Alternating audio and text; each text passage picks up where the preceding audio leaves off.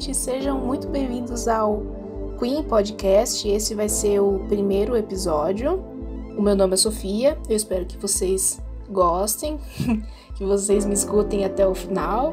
E hoje a gente vai falar um pouco sobre a segunda temporada de The Umbrella Academy, focar levemente no personagem do Klaus para falar sobre o movimento hippie, como ele foi representado na série e o que ele foi no mundo real. então, continue aí depois da vinheta. This is Sparta! Pede pra sair! Pede pra sair! Sou conhecida por ser bem irritante. Eu já vou logo avisar. Eu já quis salvar o mundo. Bom, galera, na segunda temporada, é, não é segredo para ninguém, né, que assiste a série no caso, que o movimento hippie ele foi muito explorado, principalmente entre o Klaus, né, que a gente vê que ele fazia parte de uma sociedade alternativa hippie, e vários outros elementos são presentes na série, como o Diego ter cabelo grande, a maioria, né, a gente vê tem cabelo grande, que era foi um símbolo que cresceu bastante durante o movimento hippie, né? O cabelo grande, as roupas mais diferenciadas e tal. Então, assim, vamos pro histórico do movimento hippie. O movimento hippie, ele surgiu na década de 60 nos Estados Unidos e era um movimento mais do que ideológico, ele era político e depois ele se transformou em algo espiritual, porque é como se ele fosse de, se desenvolvendo e fosse mudando. Só que assim, galera, o movimento hippie, ele nunca foi homogêneo. Existiam diferentes pessoas com diferentes valores. O que a gente pode dizer aqui é no geral, no que a gente tem de mais primordial do movimento hippie. E também, galera, ele surgiu a partir da criação de, um, de uma droga, né, de um alucinógeno, que é o LSD, o ácido lisérgico de etilamina. O ácido lisérgico de etilamina ele foi criado por um professor de Oxford, o Timothy Leary.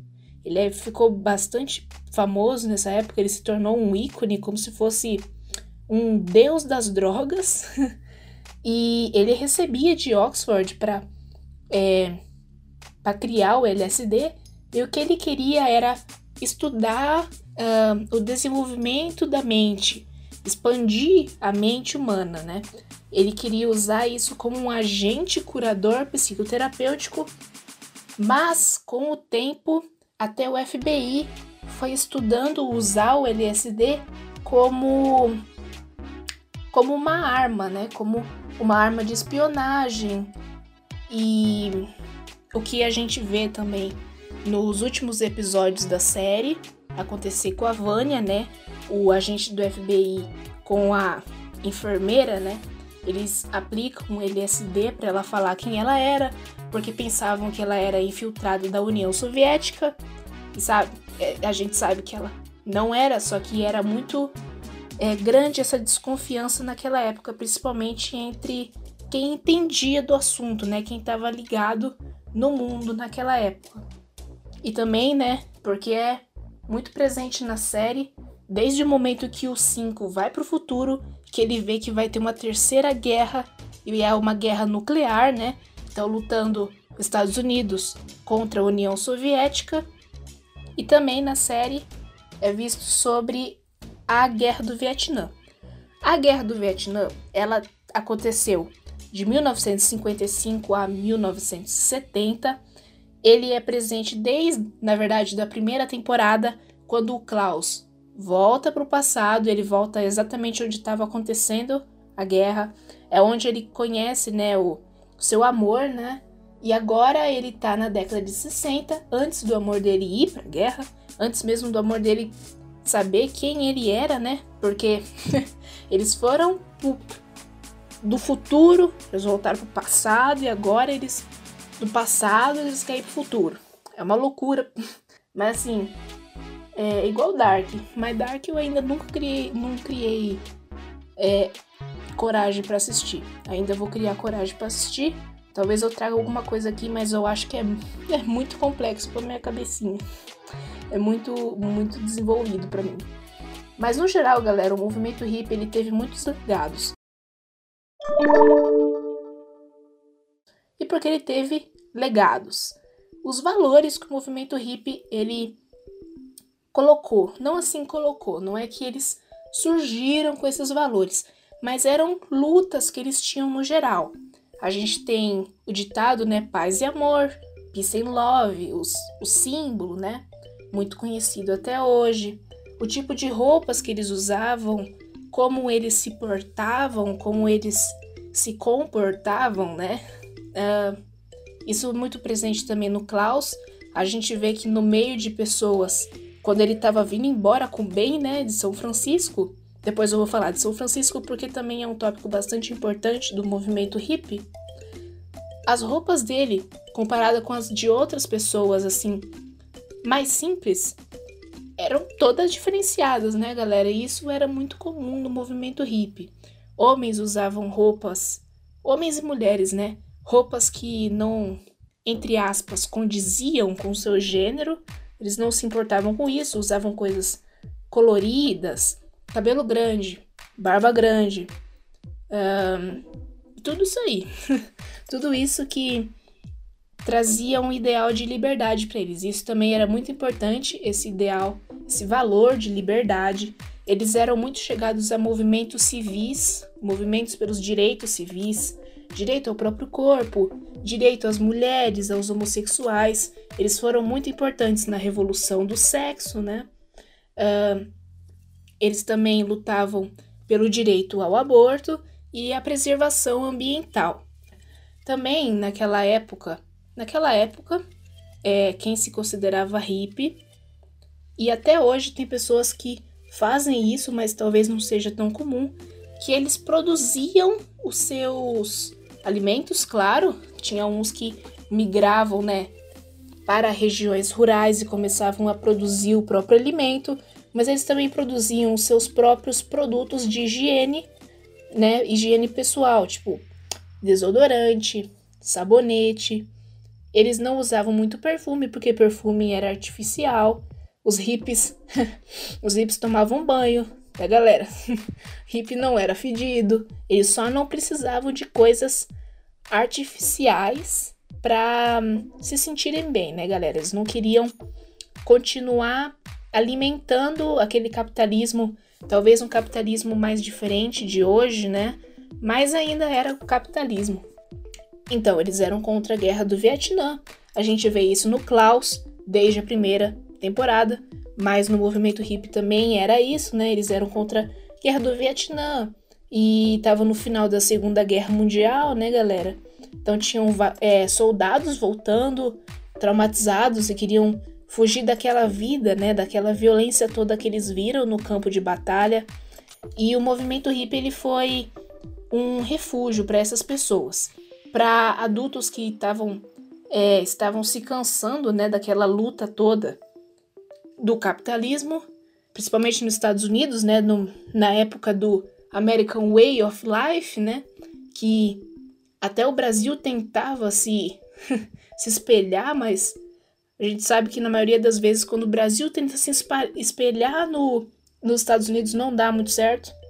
Eles eram contra valores cristãos, é, valores ocidentais no geral, e a monogamia, claro, eles tinham uma outra visão sobre relacionamento, sobre sexo, sobre corpo, sobre direito. No Brasil, o movimento hippie ele também teve o seu pé, né? O seu pé, mas aqui ele foi conhecido como Tropicália.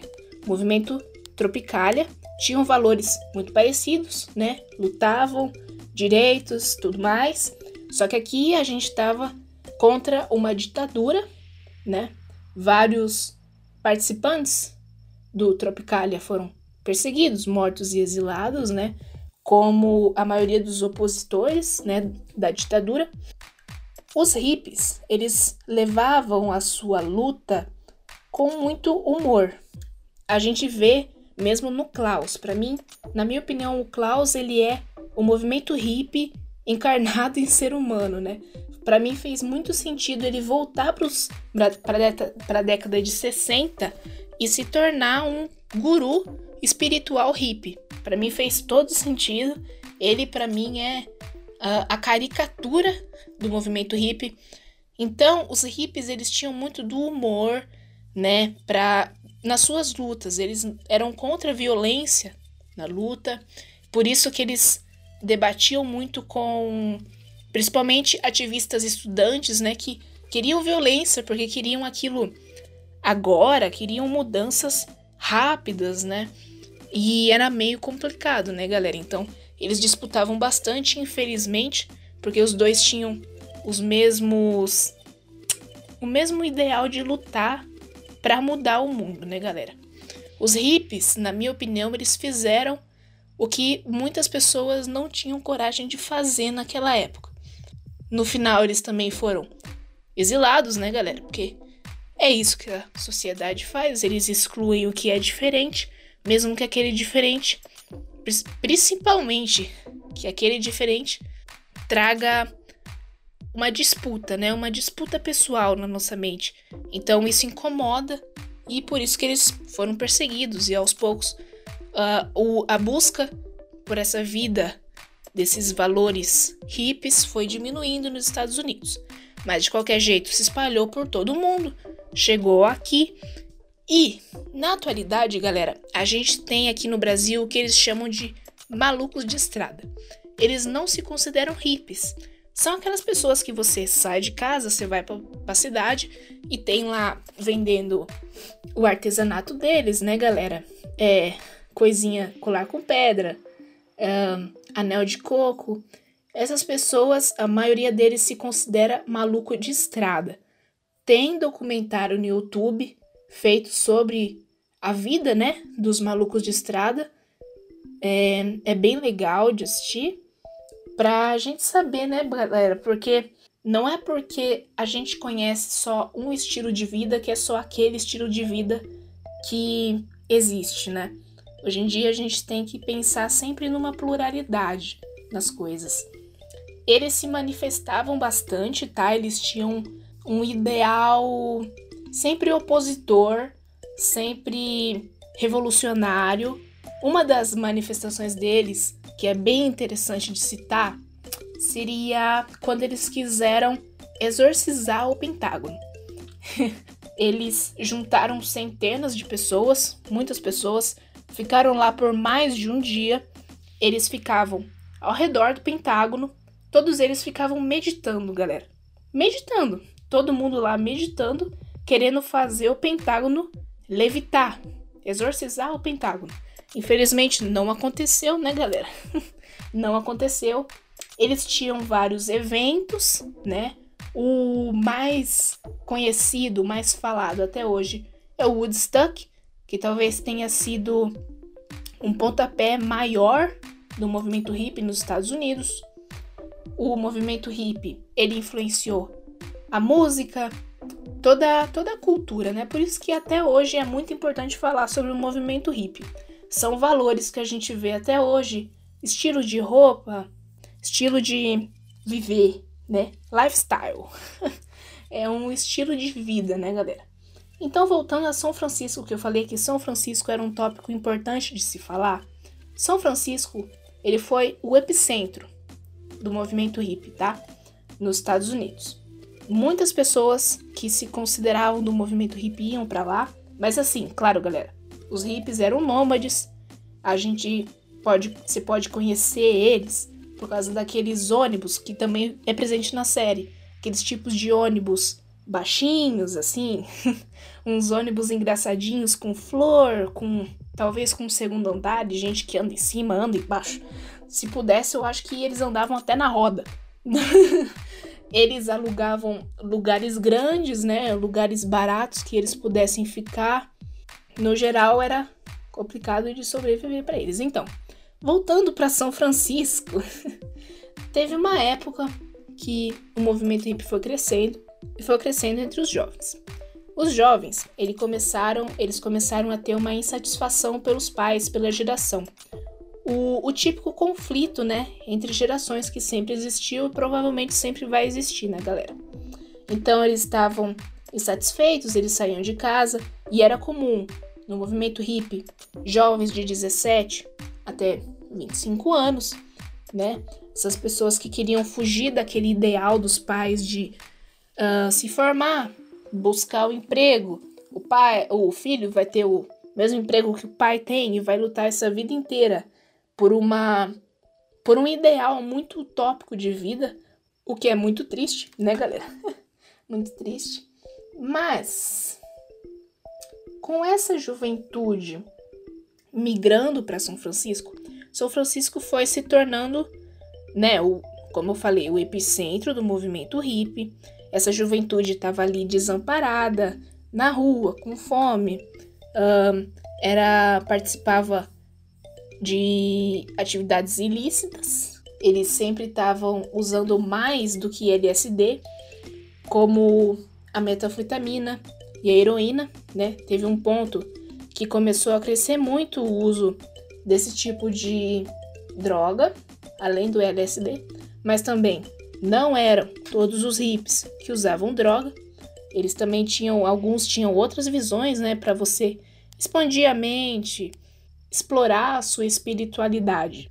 Então, o movimento hippie ele começou, os hippies, né, eles começaram a ser excluídos, foram é, virando atração né? Tinha um turismo hippie. As pessoas iam para São Francisco e era como se eles ficassem num carro, num carro turístico, passeando pela rua e vendo, né, aquela cena, na verdade, triste, né, de hippies ali passando fome, com o policial tentando bater neles, levar eles presos, é um cenário muito violento, né, para alguém que talvez não tinha todo esse ideal de violência, não estava fazendo por merecer, entre aspas, não estava fazendo por merecer tudo aquilo que estava passando. Eles também começaram, como falei, a migrar para áreas rurais, viver em comunidades, né, mais naturalistas. E nesse meio, galera, também cresciam crianças. Alguns dizem, e eu vi isso num documentário, que acontecia de pais darem para os seus filhos é, drogas, tipo LSD achando que era bom, não ia dar nada, que droga é bom para todo mundo, só que não é, né, galera? Não era tão bom. Algumas crianças iam para escola, outras não, né? Dependia muito. Uh, mas enfim, estava crescendo naquele meio. Só que houve entre os hippies nessa época uma subestimação da vida simples, tá?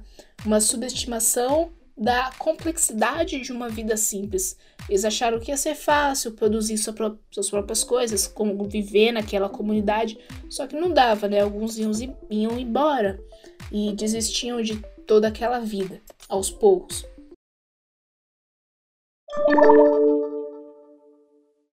Agora sobre a religião.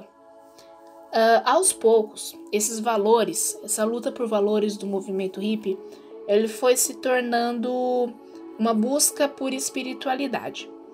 Uh, então, foi se criando uma ideia religiosa e a religião seguida, entre aspas, pelos hippies era uma mistura de culturas orientais, o zen, o budismo, esse tipo de coisa. Claro, eles eram contra coisas ocidentais e o cristianismo. Então, no geral, eles seguiam a cultura oriental. Também cresceram sociedades ocultistas. Muitas pessoas se aproveitavam da ingenuidade das pessoas, da, do seu estado, né? Uh, alucinado com, com drogas, é, que as pessoas não têm muito autocontrole, porque é comprovado que o LSD ele afeta o autocontrole, né? Deixa a pessoa mais suscetível a influ influenciadores. e aqui que a gente chega sobre os guias espirituais, que é o Klaus, né? O Klaus ele se tornou um guia espiritual de uma comunidade hippie na segunda temporada. Os guias espirituais eles eram muito comuns tá? Porque com o crescimento dessa ideia espiritual do movimento hippie, surgiram pessoas que iriam ajudar as outras pessoas a atingir aquela espiritualidade, né? Então, na série a gente vê que o Klaus ele levanta assim como se fosse um triângulo na cabeça e todos os seguidores levantam um triângulo na cabeça, olhando pro sol, não olhando pro sol, né, galera? Não olhe pro sol.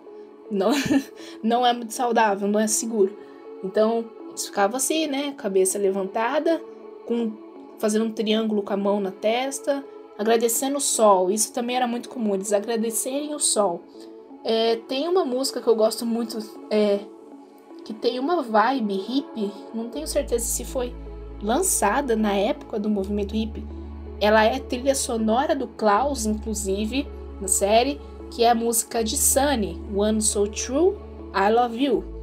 Então, toda a música é sobre agradecer o sol, que o sol te faz feliz, o sol tem aquele sorriso, o sol te deixa ver a verdade, né, galera? Claro, esse ideal revolucionário é sobre ver a verdade, é sobre mostrar as verdades para a sociedade, né? Só que, claro, muitas pessoas se aproveitavam. Um grande exemplo que a gente tem é o Charles Manson. Se você não conhece, você pode procurar na, na internet, né? Se você gosta de. Uh, como que eu vou dizer? Estudar sobre crimes.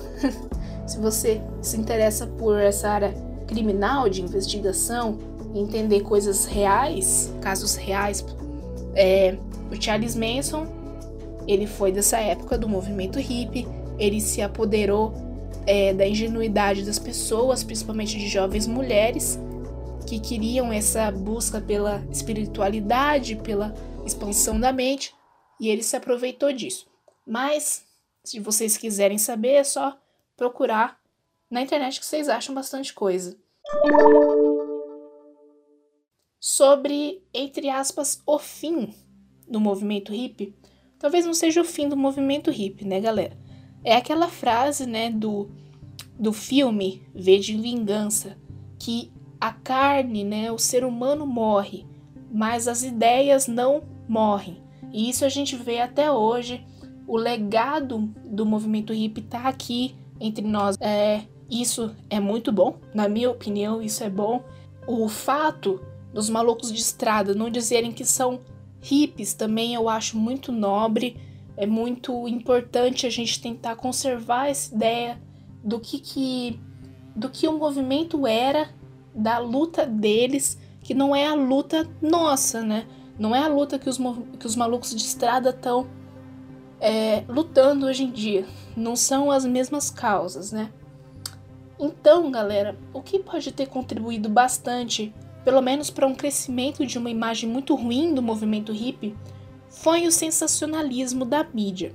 Claro, a mídia, ela também, desde sempre, né? Ela era muito importante, ela é muito importante para a comunicação, para a divulgação de, das notícias entre as pessoas. Claro, naquela época, quem tinha, por exemplo, é, entre aspas, né, o monopólio da mídia, dos centros midiáticos, eram homens brancos, ricos, héteros. Então, eles e cis, né? Então, eles tinham esse controle sobre o que ia para o ar, então eles tinham que colocar coisas que radicalizassem os hippies, que mostrassem que talvez os hippies eram aberrações, né? Em São Francisco cresceu essa ideia de que os hippies eram aberrações. Cresceu assim uma ideia muito ruim do que era o movimento. Também houve com alguns presidentes a crescente política de perseguição às subculturas, não somente o hippie, surgiu o hippie os hippies são derivados, né, dos hippies, são um pouco diferentes, né? E os eventos, né? Naquela época, galera, os eventos hippies, talvez você nem tivesse que pagar para entrar. Se você tivesse que pagar para entrar, provavelmente, galera, ia ser valores assim mínimos. Mas hoje em dia, nós temos certos eventos que querem pregar aquele valor de nostalgia ao movimento hippie, coloca, coloca flor e cor chamativa, mas ao mesmo tempo uh, calma, uma nostalgia de cores assim, para você ter um, uma lembrança do que, que era o movimento hippie. Mas galera, se é movimento hippie, se é um negócio hippie, você não vai pagar tanto dinheiro assim para entrar dentro. Provavelmente um hippie, né, alguém que ainda se considere hippie, ou até mesmo os malucos de estrada, né, eles não entram lá. Aquilo lá é como o, o, o capitalismo ele se apoderou de algo anticapitalista. E é isso que o capitalismo faz. Ele se apodera das coisas como se tudo pertencesse a ele, tudo surgisse dele, tudo derivasse e dependesse dele, né? Então, é isso que o capitalismo faz e é isso que ele fez com a ideia do movimento hippie. É, o hippie é, se tornou fantasia. Até hoje na internet, se você procura hippie, vai, pro, vai achar pessoa fantasiada de hippie. né? É meio complicado, né, galera? Enfim, é isso que eu queria dizer. Falar um pouco sobre o Klaus, talvez. Vamos lá. Uh, sobre São Francisco, eu já falei, né? Que ele queria. Não ele queria voltar para São Francisco, bem queria voltar para São Francisco por aquela, entre aspas, preocupação com a sociedade, que na verdade era só por causa da moça, né? A moça que largou a faculdade, largou a família para seguir o Klaus. No geral, galera, o Klaus ele é um dos meus personagens favoritos. Eu acho muito interessante os poderes dele, né? Uh, eu sempre, na real, galera, de tanto ver coisa de ficção assim, eu já cansei, já cansei de personagem. Ah, eu tenho super força. Ah, eu sei mexer com água sem mexer com vento. Assim, tá batido, né, galera? Tá batido. Aí eles têm que lançar um negócio igual o Klaus mesmo. Eu invoco os mortos, eu falo com os mortos, e é isso. Entende? É isso que a gente quer. é isso que eu quero, pelo menos. É isso que eu quero. Se você vai lançar um personagem que ai, controla água, controla vento, né? Eu tenho super força, como os tais personagens aí, né? Que tem The Umbrella Academy, que ou a série não explorou, ou se é isso mesmo nos quadrinhos, galera. É, é o típico super-homem, né? O complexo de super-homem. Não gosto. Eu gosto de todos de The Umbrella Academy. Mas o, o, o, o elemento o elemento da super força ali não me agrada muito, não. Às vezes eu acho ele engraçadinho, ele é fofo tal, né? O complexo, eu sou forte, mas eu sou sensível, etc. Também é bonitinho. Mas, é.